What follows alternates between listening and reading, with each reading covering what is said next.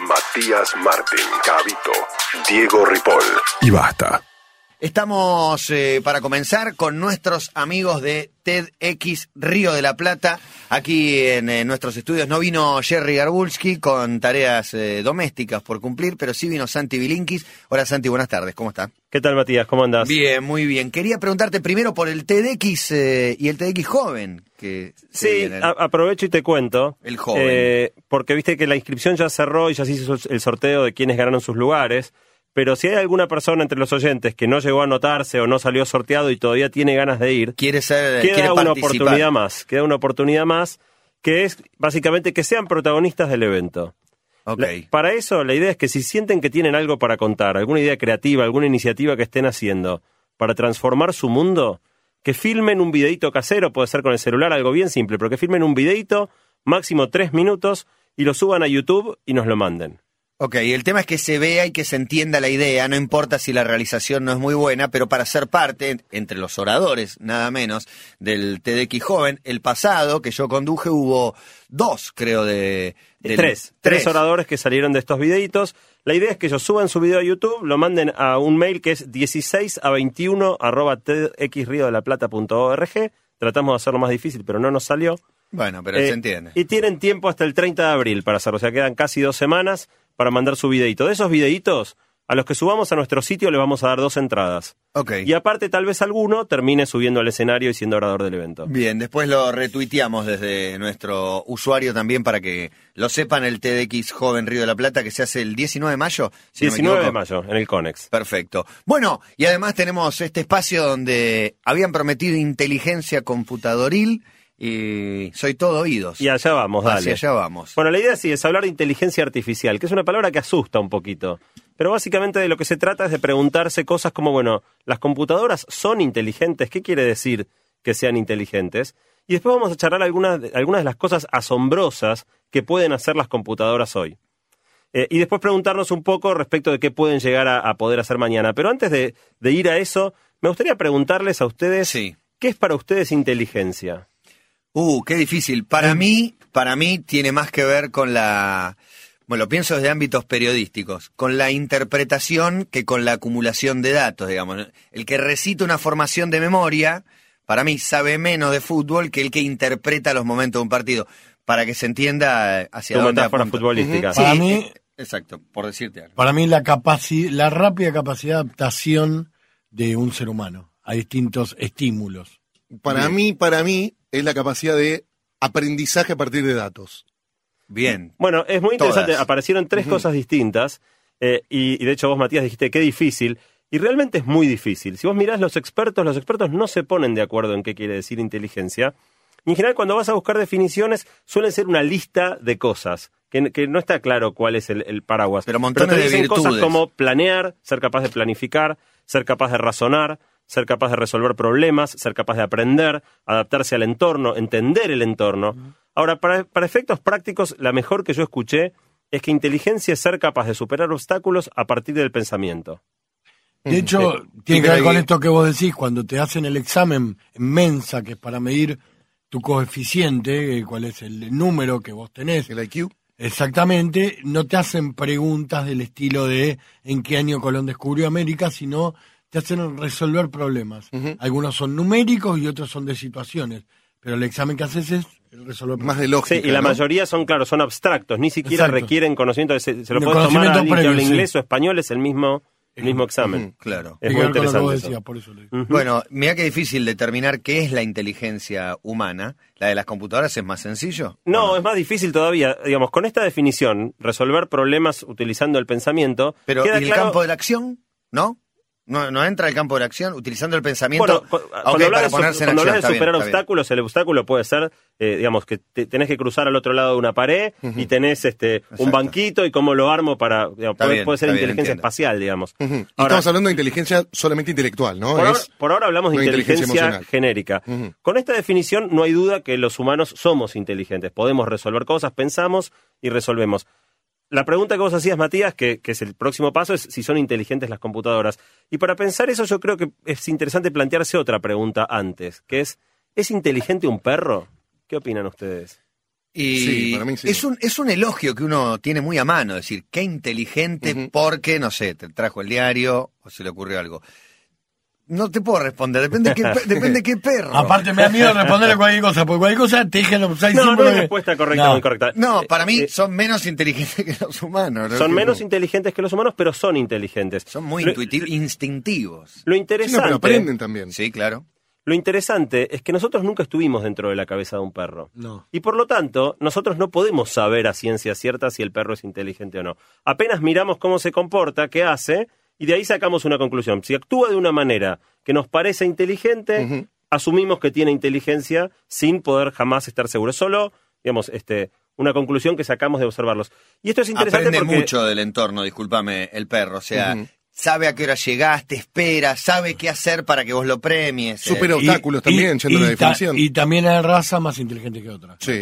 El perro es de... más Sí, dicen que el caniche es muy El inteligente. caniche toy. Eh, El- ahora, el tiene, el border tiene un costado el de frivolidad inteligente también que a veces Y le tira en contra de la inteligencia. La pendiente de las plumas y lo que se va a poner. Ahora, la cuestión es que cuando llevamos esta pregunta a las máquinas es interesante porque probablemente pase lo mismo. Como nunca vamos a poder meternos adentro de la cabeza de una máquina, nunca vamos a poder tener certeza de si son realmente inteligentes o no. Simplemente en algún momento observaremos conductas inteligentes y tendremos que asumir que lo son como nos pasa con los perros. Conductas en una computadora. Bueno, en el- la, la computadora hace determinadas cosas. Ahora vamos a charlar de varias Ajá. cosas que las computadoras hacen hoy, que son asombrosas, y que nos llevan a pensar que, digamos, si nosotros convalidamos esto, de que si el perro actúa inteligente, es inteligente, con las computadoras llegamos a una conclusión parecida. El primer tipo que se preguntó, bueno, ¿cómo saber si una computadora es inteligente o no? Es un británico llamado Alan Turing, una de las mentes más geniales del siglo XX, un tipo absolutamente brillante, con una historia tremenda. El tipo básicamente murió a los 41 años, eh, fue el, creador, es casi considerado el padre de la informática, de la computación moderna. El tipo, en un momento, cuando tenía 39 años, eh, un- un- él era gay. Sí. Y, y su pareja parece que se arregló con otro para que le afanen en la casa. Uh, El tipo fue a hacer la denuncia, denunciando que su pareja le había metido a alguien adentro. Y Bueno, aunque parezca increíble, amarilla. aunque Lo parezca increíble, chiste y no dije nada. hace, hace cincuenta y tantos años, en el Reino Unido, o sea, en el primer mundo, hace cincuenta y tantos años nada más en el Reino Unido, ser gay era un delito penal. O sea que había ley que castigaba. Era ilegal e ibas en cana. un crimen, claro. Ahora, el tipo fue a denunciar el afano, en el camino confesó ser gay, digamos, porque dijo mi pareja, tal tipo, este, dejó entrar a alguien a mi casa, y entonces en vez de, de- de aclararle el choreo, lo, lo enjuiciaron por ser homosexual. Eh, hubo un juicio, el tipo optó por no defenderse. Murió porque, dos años después. Porque él, claro, bueno, él, él opinaba que, que- que era ridículo, que cómo iba a defenderse de una acusación de ser gay. Él no tenía nada que defender. No lo elegí, soy, es. Bueno, cuestión, lo, lo condenaron y le daban la opción de ir a la cárcel o hacerle una castración química, inyectarle químicos para 50 básicamente años. desexualizarlo hace 50 años. Que el tipo optó por la castración química y sufrió tanto por los cambios corporales y todo lo que le produjo eso que se suicidó dos años después. Esa es la historia de Alan Turing. Esa es la parte ter- terrible. Terrible, terrible. Una historia terrible porque además era una mente de una lucidez asombrosa. Andás a ver qué hubiera generado viviendo 40, 50 años más como podría haber vivido. Claro. Fue una pérdida enorme. Ahora, básicamente Alan Turing inventó una cosa que se llama el test de Turing, que lo que intenta justamente es decir, bueno, ¿cómo podemos darnos cuenta si una computadora es inteligente o no? Y lo que él planteó es algo inte- interesante. Él dice, básicamente no se había inventado el chat todavía, pero a él se le ocurrió lo siguiente. Si queremos saber si una computadora es inteligente o no, metamos a una persona en una sala cerrada y en la otra hay una computadora. Y pongamos un tercero que vaya chateando con los dos. Si ese tercero no puede darse cuenta cuál es el humano y cuál es la computadora, entonces esa computadora es inteligente. Correcto. Pero pero- cuando, cuando hablas de computadora, hablas del software, ¿no? De la computadora en sí mismo, que es un aparato, digamos, no, no tiene inteligencia La bueno, desarrollada a partir de su hardware solo, digamos. Sí, sí, por supuesto. La computadora siempre es la suma de una, de una máquina con un programa, un sistema operativo y un programa que corre. En definitiva, la inteligencia reside más en el software que, que- Claro. que en la Claro, máquina. Yo sí, creo que como- te das cuenta en, decías. en dos preguntas te puedes dar cuenta cuál es la computadora y cuál es no. Depende, si responde muy rápido o los dos igual de rápido, no sé. Que Siga adelante, me interesa. Bueno, es, es uno de los, de los métodos más habituales eh, y yo no estoy completamente de acuerdo con que sea eficaz. Eh, pero es el método que más se utiliza, esta idea del test de Turing. Ajá. Ahora, el punto, lo que está claro es que hoy en día las computadoras no razonan, no, no tienen pensamiento de la manera que nosotros lo tenemos. Y entonces, si tomamos la definición que hablábamos al principio, superar obstáculos a través del pensamiento, parecería que las computadoras no pueden ser consideradas inteligentes en el sentido que nosotros lo somos. Por eso la inteligencia artificial está dividida en dos ramas. Hoy nos vamos a enfocar más en una, que es la inteligencia artificial simple. La inteligencia artificial simple es la versión más básica. Ahí no se pide que las computadoras razonen. Lo único que se pide es que resuelvan. Que puedan hacer cosas que nosotros pensaríamos que requieren inteligencia, pero las tenemos que programar nosotros.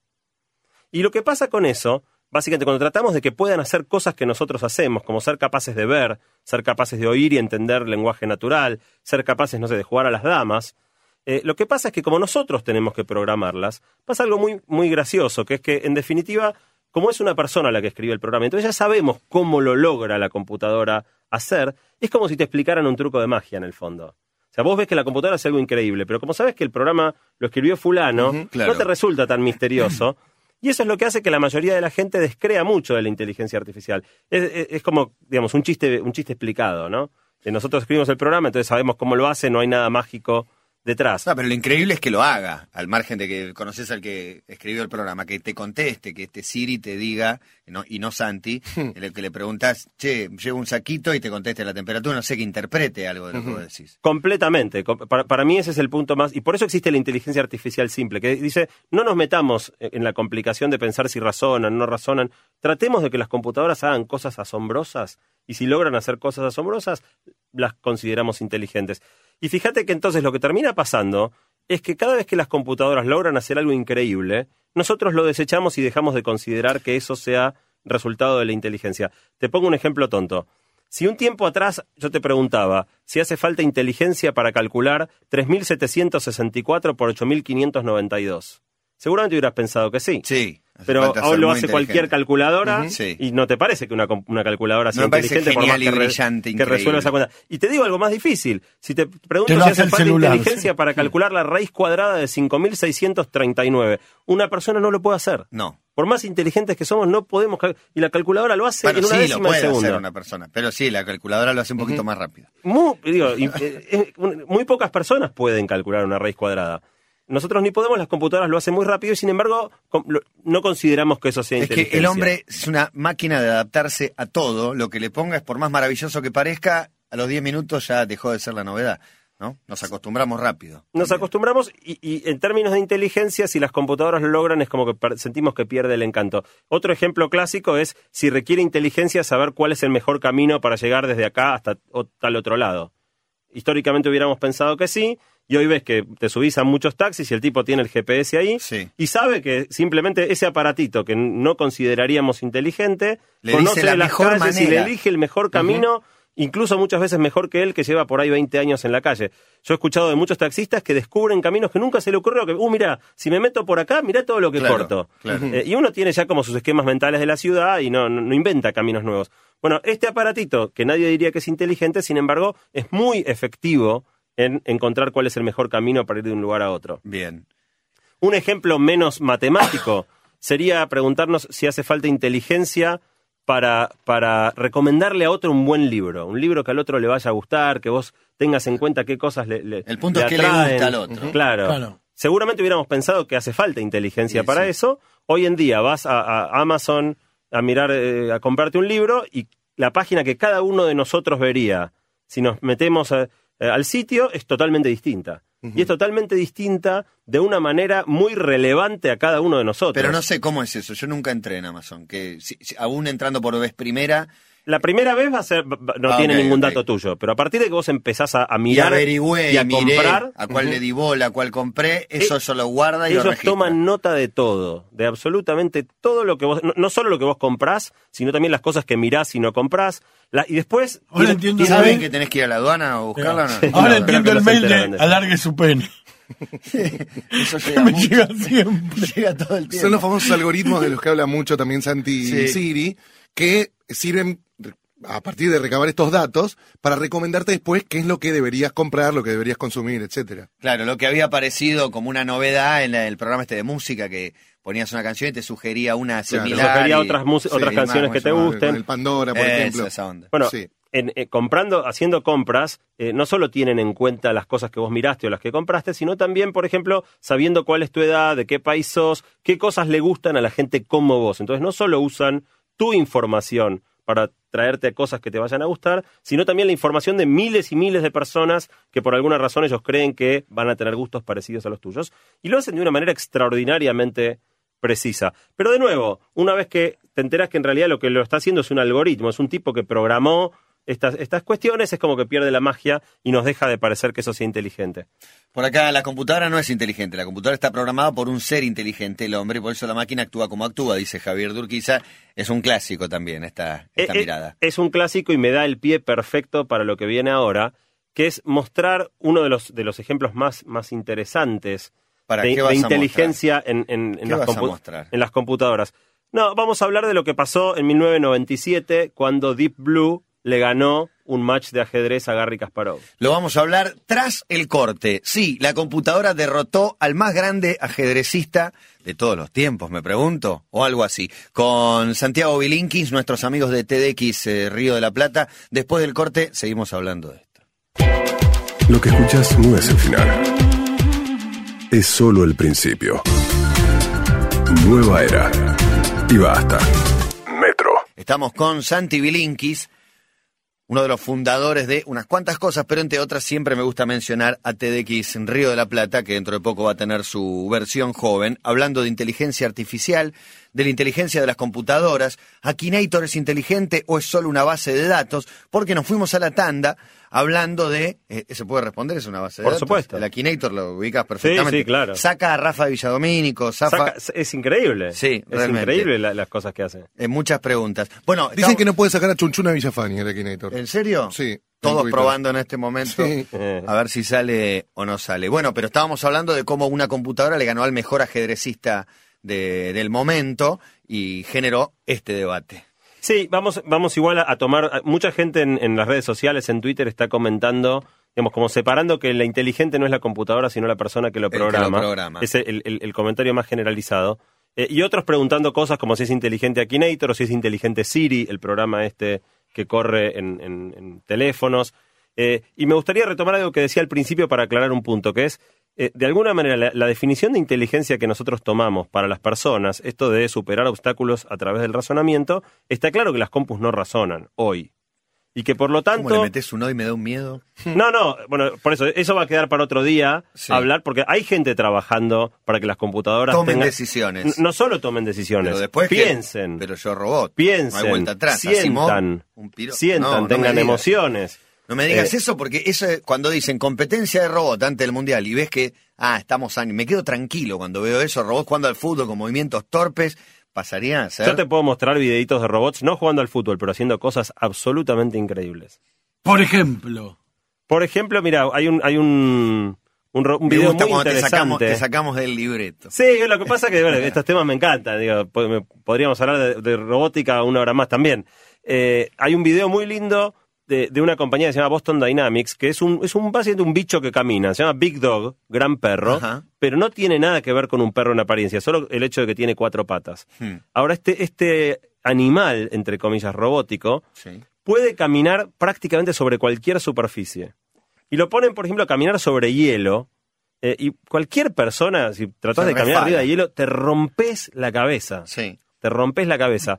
Bueno, este Big Dog va caminando sobre hielo, se pega unos patinones fenomenales y el tipo va siempre logrando reacomodar las patas de una manera que mantiene el equilibrio. Bueno, Eh, y puede caminar, no solo, bueno, lo muestran sobre hielo, pero también camina eh, sobre superficies totalmente sinuosas, en barro. es lindo para Eh, mandarlo a la luna y ese tipo de lugares donde Podría la ser. Que siempre tuvieron problemas con el claro. Hay, hay muchas aplicaciones de eso, por ejemplo, para la guerra, aplicaciones militares. En vez de mandar soldados que corren riesgo su vida y que además no caminan tan bien como estos bichos, mandás robots que pueden meterse en cualquier lado, pueden mandar por terrenos que una persona no podría andar y no estás arriesgando una vida humana al hacerlo. En su momento, cuando Aguas Argentina era Aguas Argentina, estaba en manos de los franceses, habían tenido un robot para que analice el estado de las cloacas y lo mandaron, lo metieron adentro y lo perdieron. ¿Me estás diciendo en serio? Te lo garantizo. Va- unos cuantos palos. Y si, si fuera una película de ciencia ficción, tienen que mandar a otro robot para que lo rescate, Lo perdieron. para que lo busque. Está en algún lado. Bueno, la idea es que el inteligente es el señor programador de la computadora y no la computadora. Cuando estás hablando de inteligencia artificial simple, de alguna manera es así, porque la computadora no está pensando. Está siendo programada por una persona para hacer algo. Ahora fíjate que aun cuando lo inte- el inteligente es aquella persona que la, que la programa, la computadora puede lograr hacer cosas que aquella persona que la programó jamás hubiera podido hacer. Eh, en esto es un ejemplo muy interesante esto de Deep Blue O jugando sea- al ajedrez contra Kasparov. Eh, Kasparov, en- digamos, probablemente sea el número, el jugador de ajedrez número uno de toda la historia, por lo menos seguro era el número uno en, En en ese este momento. momento. Eh, y el ajedrez es una de las cosas más difíciles que los seres Sí, humanos hacemos El famoso juego silencio. requiere una cabeza privilegiada jugar bien al ajedrez. Bueno, en el año 1989, IBM decidió construir una inteligencia artificial llamada Deep Blue para ganarle al número uno mundial de ajedrez. Laburaron por ocho años y finalmente en 1997 armaron un match de seis partidas Deep Blue contra Garry Kasparov. Y Deep Blue le ganó a Garry Kasparov. Pero, pará, ganaron un, poco cada uno, fue parejo. Sí, fue parejo. le ga- eh, 4-2 salió la- el- el match. Ganó. Eh, ganó, digo, ganó. Deep Blue puede analizar 200 millones de posiciones por segundo. El punto no es cuántas millones de posiciones puede analizar, sino que tome la decisión más efectiva. Que elija Eso cuál, es la, cuál es la mejor movida. Pero aparte de tener esa tremenda velocidad de analizar 200 millones de posiciones por segundo, no se afecta por las tretas que el otro le quiera hacer, Claro. no se pone nerviosa, no se cansa. Eh, digamos, y, y hay mucho de Pero, psicológico Pregunta en el de- juego. desde la ignorancia. ¿Contestaba inmediatamente Deep Blue y Kasparov se tomaba tres horas para pensar la movida? No, o no, se jugó se con los, con los tiempos como se juega el ajedrez, con reloj. y digamos, yo no, sé exactamente cómo, cuánto tiempo tienen para cada movida, pero hay un límite máximo que si no Sí. haces tantas movidas en tanto tiempo, perdés. Sí. Entonces, los dos se guiaron por, por usar el reloj de la manera que se usa en un match entre grandes jugadores de ajedrez. Kasparov perdió y se quedó recaliente. recaliente. No, digamos, no le gustó un pepino que Y le no. gane una computadora. eh, y de hecho empezó a argumentar que, como él veía una gran creatividad en las movidas de la computadora, él creía Sí. que había seres humanos que en el fondo estaban escribiendo Estaban cuál, cuál era la movida que había. El tipo no pudo aceptar. Pero es el mejor del mundo. El, el que programa la computadora no puede ni competir contra Kasparov. No, ninguno de los que programaron Deep Blue sabían jugar demasiado bien a las digo, sabían las reglas, pero Pero no la máquina jugaba mejor que los programadores. Eh, La máquina, bueno, eso es lo O sea, interesante. crearon Por una eso, máquina que jugaba en serio. por eso no es correcto decir que el inteligente es el que la programa y no la computadora. Bueno, Para jugar al Sí. ajedrez, No, pero vos sabés cuáles son las reglas, pero jugás mal, pero a la computadora le pones las opciones para que juegue mejor que vos. Claro, como el que crea hay, la... hay inteligencia de los dos lados para Sí. mí. Inteligencia en el sentido de la inteligencia artificial simple, de nuevo, no que la computadora esté razonando, pero sí que haga algo mejor que cualquier ser humano en este planeta. El ejemplo más cotidiano de eso, nuevamente la calculadora. El que crea la calculadora, la calculadora se cuenta mucho más rápido que el que la creó. El que la crea, exactamente. Entonces, hay inteligencia del lado del que, del que programa o del que fabrica la calculadora, pero también hay una inteligencia que aparece ahí pudiendo hacer cosas que nosotros no podemos hacer. Ahora, lo interesante de Deep Blue es que vos a Deep Blue le ganó a Kasparov y le pedís que juegue al tatetí, y Deep Blue no puede jugar al tatetí. Deep Blue juega al ajedrez, no Bueno, puede... está programada para eso, Bueno, nació para eso. E- e- ese es, es la gran limitación de la, la inteligencia artificial simple. La inteligencia artificial simple solo puede hacer una cosa.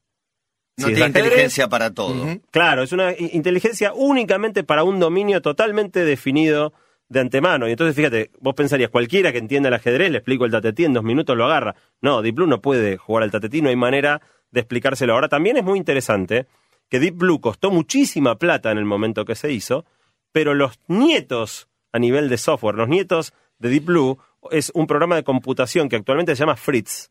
Y vale 20 hoy en día vale 20 dólares. O sea, el equivalente de lo que en su momento fue Deep Blue. Fue el comercial más grosso de la historia de IBM, dijiste que lo había hecho. Sí. Me imagino que le habrá rendido muchísimo a nivel publicidad mundial. Claro, le sacaron mucho millaje. De hecho, Kasparov, que se quedó, decía, se quedó muy caliente, Sí. eh, argumentaba como que fue toda una movida de marketing, que fue toda una farsa. que no, no, no le gustó nada a Kasparov la historia. Ahora, fíjate, lo interesante es que esta supercomputadora, que digamos que tomó tanto trabajo para ganarle al número uno mundial, que 15 años después es un programa que lo compras por 20 dólares 20 y si lo pones en el nivel más difícil, prácticamente no hay persona que le gane. En el mundo, y está Digo, en la computadora Solo de los todos. grandes, grandes ajedrecistas le pueden ganar a este programa que sale Alguna 20 vez. dólares. Claro, ok, increíble. Sí, que lo puedes copiar, conseguir gratis también si lo copias.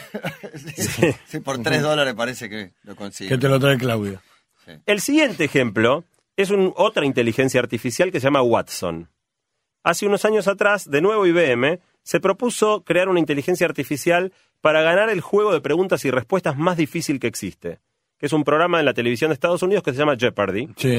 Perdí. de- del cual acá hubo varias versiones, Sí, la más legendaria... ¿Vos La de Berugo? Carámbula. Claro, con- la de Berugo, Sí. Atrévase a soñar. De hecho, tuvimos que hablar con la gente que, que lo hacía para Berugo para hacerlo nosotros. En Locos por el Fútbol, Cariperas por Mil, era el Yo Perdí. Nosotros internamente siempre, aún terminado el programa, le decíamos el Yo Perdí.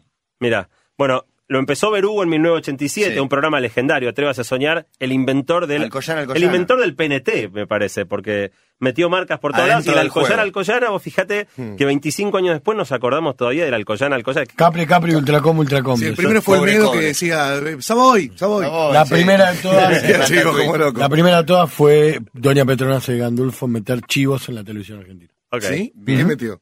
Eh, productos, las marcas que. Mayonesa Ah, exactamente. Pero el medio chiviaba sin blanquear, no lo facturaban. Pero acá el No, Yo no, Perdí es un también. programa Bueno, también. Jeopardy es un programa de televisión y básicamente lo que IBM hizo, digamos, es el programa de preguntas y respuestas más difícil que existe, porque las preguntas son tramposas, no son en qué año cruzó San Martín los Andes, que vas a Wikipedia y te fijas. Son preguntas que requieren asociar cosas raras, con dobles sentidos, engañosas.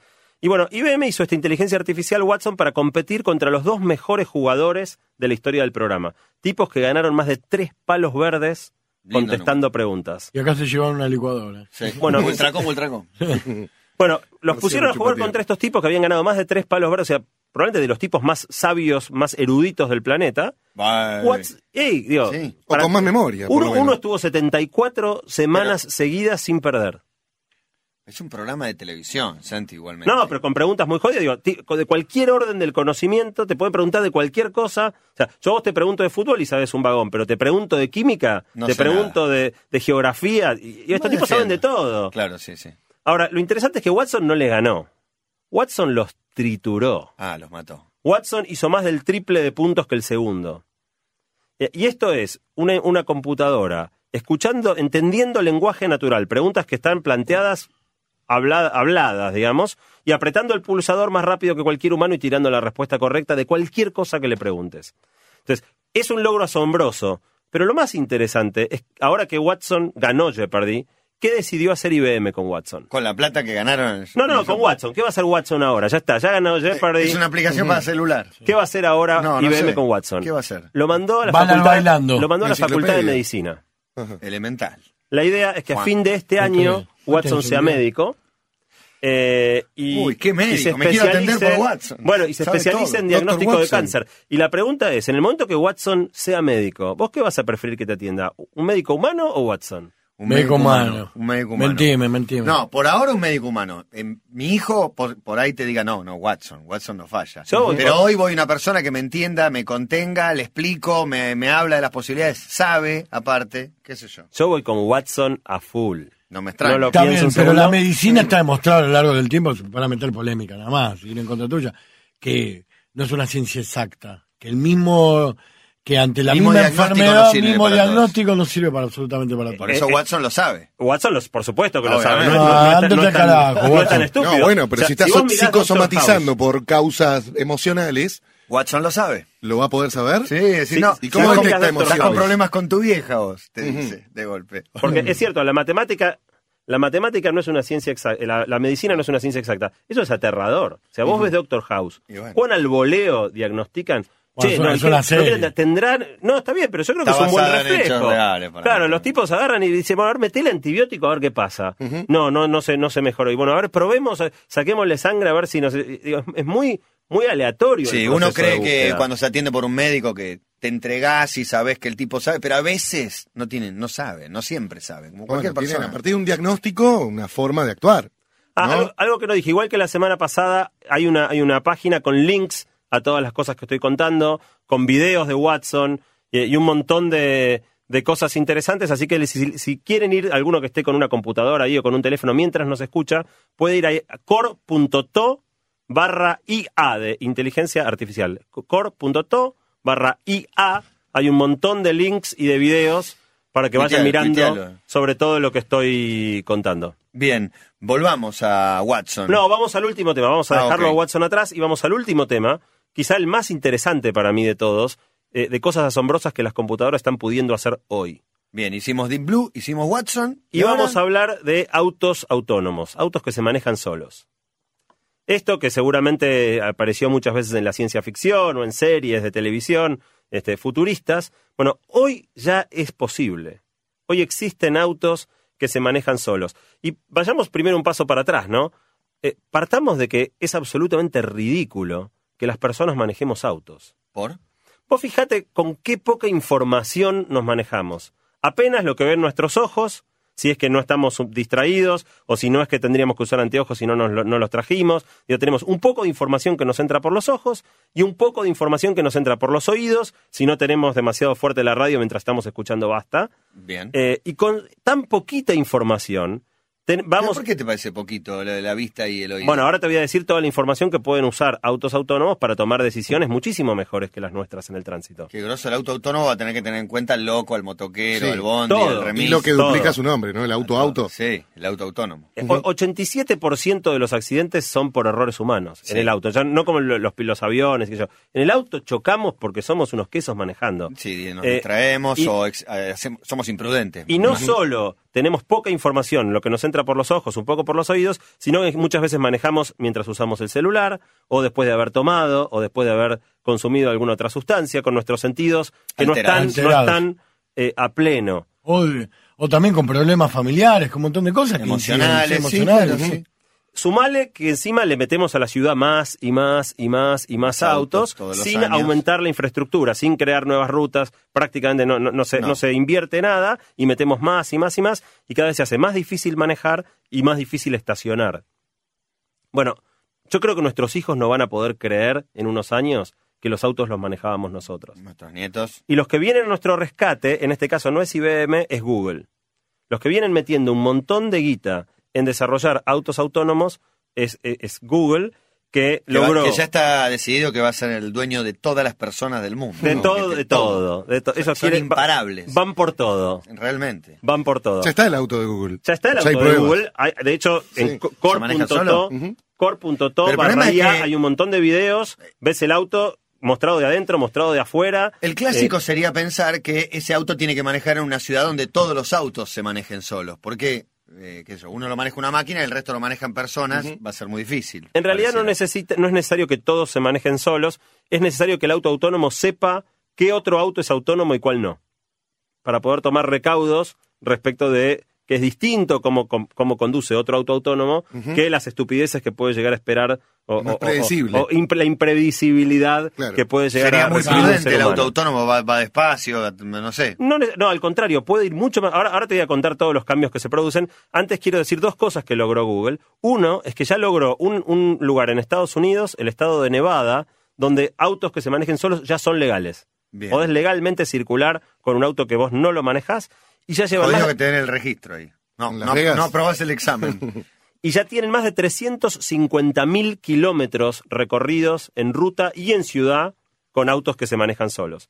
¿Y qué, qué va haciendo la qué gente? miedo. La primera durmiendo. generación, pero Bueno, qué miedo me daría estar en el auto. no- Google, Google, que son unos genios, unos genios del marketing, hace 10 días atrás sacaron un video donde un tipo ciego se sube al auto en el asiento del conductor y le dice al auto, llévame a tal lado. Y el autor le dice, ¿cómo no? Arranca, lo empieza a llevar. Muy en un momento dice, "Mm, qué gana de comerme unos tacos, llévame a Taco Bell.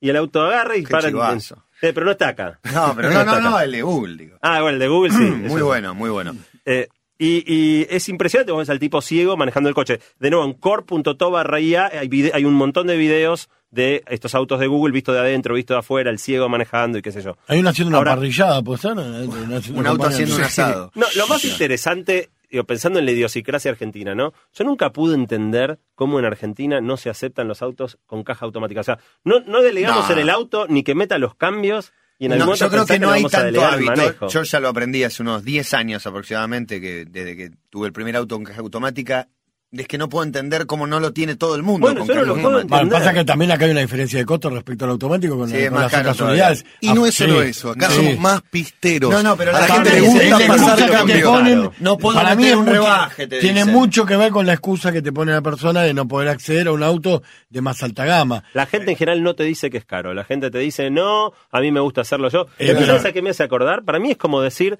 no, el control remoto no. Vos sabés que a mí me gusta tener que levantarme de la cama para poner el volumen más fuerte. Pero en ese caso totalmente también es una respuesta que indica que no te compraste un tele con control remoto porque no te alcanzás. Entonces la excusa que vos pones para... mínimos, sí. Para, para mí tiene más que ver. Yo suelo decir, decime una cosa que haga mejor el manejar con cambios que con caja automática.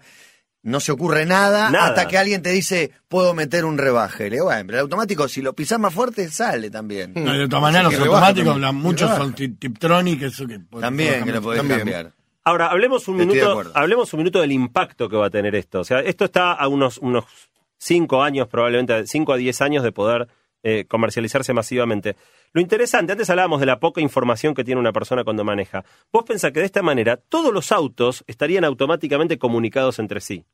Sí, Entonces- eso es lo primero que pensé, que como que se manda mensajes, sabe que viene otro Pero no solo el, autónomo. el- el que tenés adelante, sino el que tenés adelante y el de adelante y el de adelante y el otro y el otro y el otro. De manera que, en, por supuesto, en, en la Panamericana, si hoy se inicia una frenada, vos lo único que ves es que el auto de adelante se le prende una lucecita roja. Esa lucecita roja no te indica con qué intensidad está frenando. Si está clavando los frenos o lo- apenas lo está tocando, no te dice nada la lucecita. Vos tenés que mirar y rápidamente sacar conclusiones de cuánto está frenando el tipo.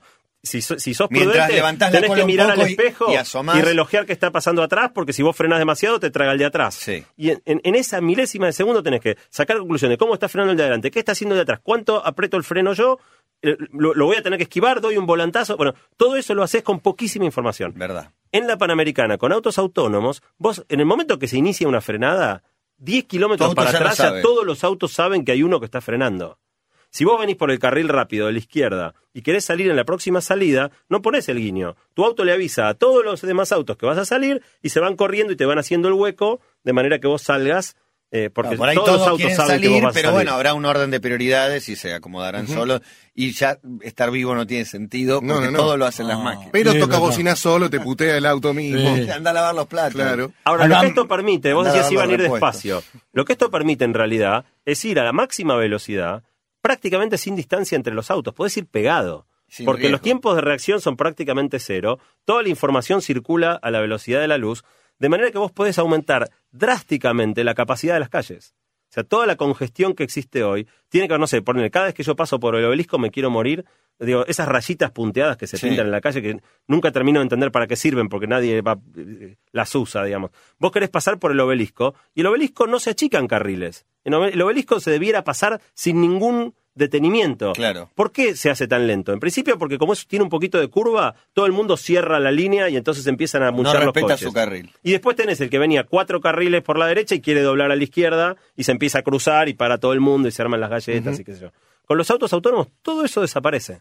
Sí, al De desaparece hecho- el ventajismo también, ¿no? En, en los autos autónomos. Claro, de ponerte la trompa. Sí, Com- completamente. O si voy a, me voy a meter para doblar, en vez de hacer la cola en, en la autopista para meterme en zona norte, voy por General Paz. Y los que se quieren meter a Pana, que van todos por el carril rápido, y cuando llega el momento se le adelantan a todos que venían en la Claro, la, la- la avivada desaparece. Desaparecen también los semáforos, incluso. O sea, los semáforos quedarían solamente para parar el tránsito para que crucen los peatones. Porque en un cruce de calles los autos ya pueden venir calculando a qué velocidad viene el otro, darse turnos y pasar uno, uno, uno, uno, uno, todos rápido, sin bajar la velocidad, calculando Sí, perfectamente. igual deberían, los satélites, pero que- deberían los- tendría que ver con el mane- esto que bueno, es solo satelital o puede ser eh, tiene que ver con el satélite. No, No, no, no, intervienen satélites. Entre otras cosas, seguramente usan GPS, pero usan radar, usan un montón de cosas.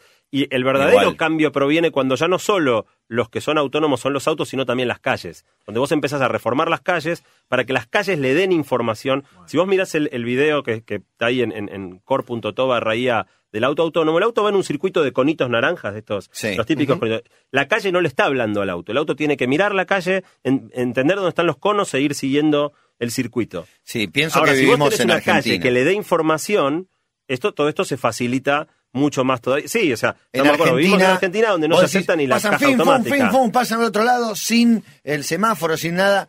falla del sistema, ¿te suena? Oh, se me cayó la conexión, ¿te suena? igual- Oh, hubo un problemita, no sé qué pasó. Agarraste un pozo, se te resetea el auto, ¿viste? Los autos van todos pegaditos a, a medio metro de distancia. bien, Ahora, pero- si sos un conductor humano, todos te rajan. O sea, se ponen todos a mínimo tres metros Sí. y te dejan separado porque saben que sos un tipo impredecible de alguna manera. Hmm. Para terminar, el, el, digamos, el otro problema que Te desaparece, con la mitad de los temas. Sí. el, el, el otro, el otro eh, problema que desaparece es el estacionamiento. Todo el lío, o sea, eh, se estima, por ejemplo, en Nueva York que 30% de la congestión son los autos que están yendo despacito buscando dónde estacionar o que se pararon para dar la- hacer la maniobra marcha atrás y, y meterse en el lugar. Eso genera 30% del tránsito. Si vos tenés autos autónomos, el auto te lleva donde vos querés ir y después le decís, Te bajás y volvete decís, a casa. "Date unas Volvete vueltas". a casa, buscame a las seis Ah, y cuarto. claro. Muy bueno. Volviste a casa es genial. Muy bueno. Eh, O, o- tenés ciertas bases donde todos los autos paran, pero en definitiva vos no tenés que ocuparte. Vos llegás al lugar, te bajás en la puerta y el auto decide qué, hace Seguro el que rato que... fila. Me que quedé tomando algo con una vespa, te dice después y llegué un poquito más tarde. La mayor barrera no es tecnológica, la mayor, el mayor desafío es legal y cultural. Suponete un desafío legal, ¿no? Choca un auto que estaba yendo vacío, porque el auto puede ir incluso sin nadie A que buscarme. lo conduzca. Ah, A no mandá, dijiste, anda a no casa. mandá. Choca un auto que a va a vacío. ¿De quién es la responsabilidad? De Del la otro. compañía, de la compañía, Del claramente. dueño, del dueño. Hay toda una serie de cuestiones que, que habrá que- que resolver en ese sentido. Diga. Sí, ¿cómo va, gente? Les comento, les comento. Mi tío chapista. ¿Qué hacemos con los autos autónomos? ¿Nos quedamos sin laburo con los chapistas? Bueno. Abrazo. Eh, sí, ¿qué va a hacer? Sí, sí, Pero sí, hay bueno. montones de avances que dejan afuera la, gente la que trabaja. la tecnología va, va una complicando. en El, el granizo va a seguir existiendo. Cuando en TEDx Río de la Plata el año pasado dio charla Luis Bonan, que hablaba de, de- de su sitio Duolingo para hacer traducción, un montón de traductores, los comentarios en el video de YouTube, los traductores estaban furiosos, diciendo que nos van a dejar todos sin laburo. Y qué sé yo, la verdad que es, es jorobado, digo, no es un tema sencillo, pero sí, la tecnología va reemplazando algunos trabajos y va dejando, va, va obligando a la gente a hacer cosas distintas. Lo importante es que el, el manejo en la ciudad es una de las principales causas de estrés. Y de Eh, y solucionar esto sería una mejora de calidad de vida extraordinaria para todos y no falta mucho para que podamos hacerlo. Lo firma Santiago Bilinkis. Se viene el TDX eh, joven, Río de la Plata. Santi, buenísimo, nos encontramos en dos semanas. Te has eh, pasado unos minutos a pesar de eh, haber tenido recaudos. ¿Qué? No, me aclara, me aclara Diego acá que el, el link, si quieren entrar a mirar, core.to barra IA es IA minúscula, porque él lo puso en mayúscula y le daba que no andaba. Ok. Entonces, por las dudas, los que estén entrando a mirar es barra I minúscula A minúscula. Gracias, Santi. Hasta dentro de un par de semanas donde seguiremos hablando de estos temas tan interesantes. Matías Cabito Diego y basta. Metro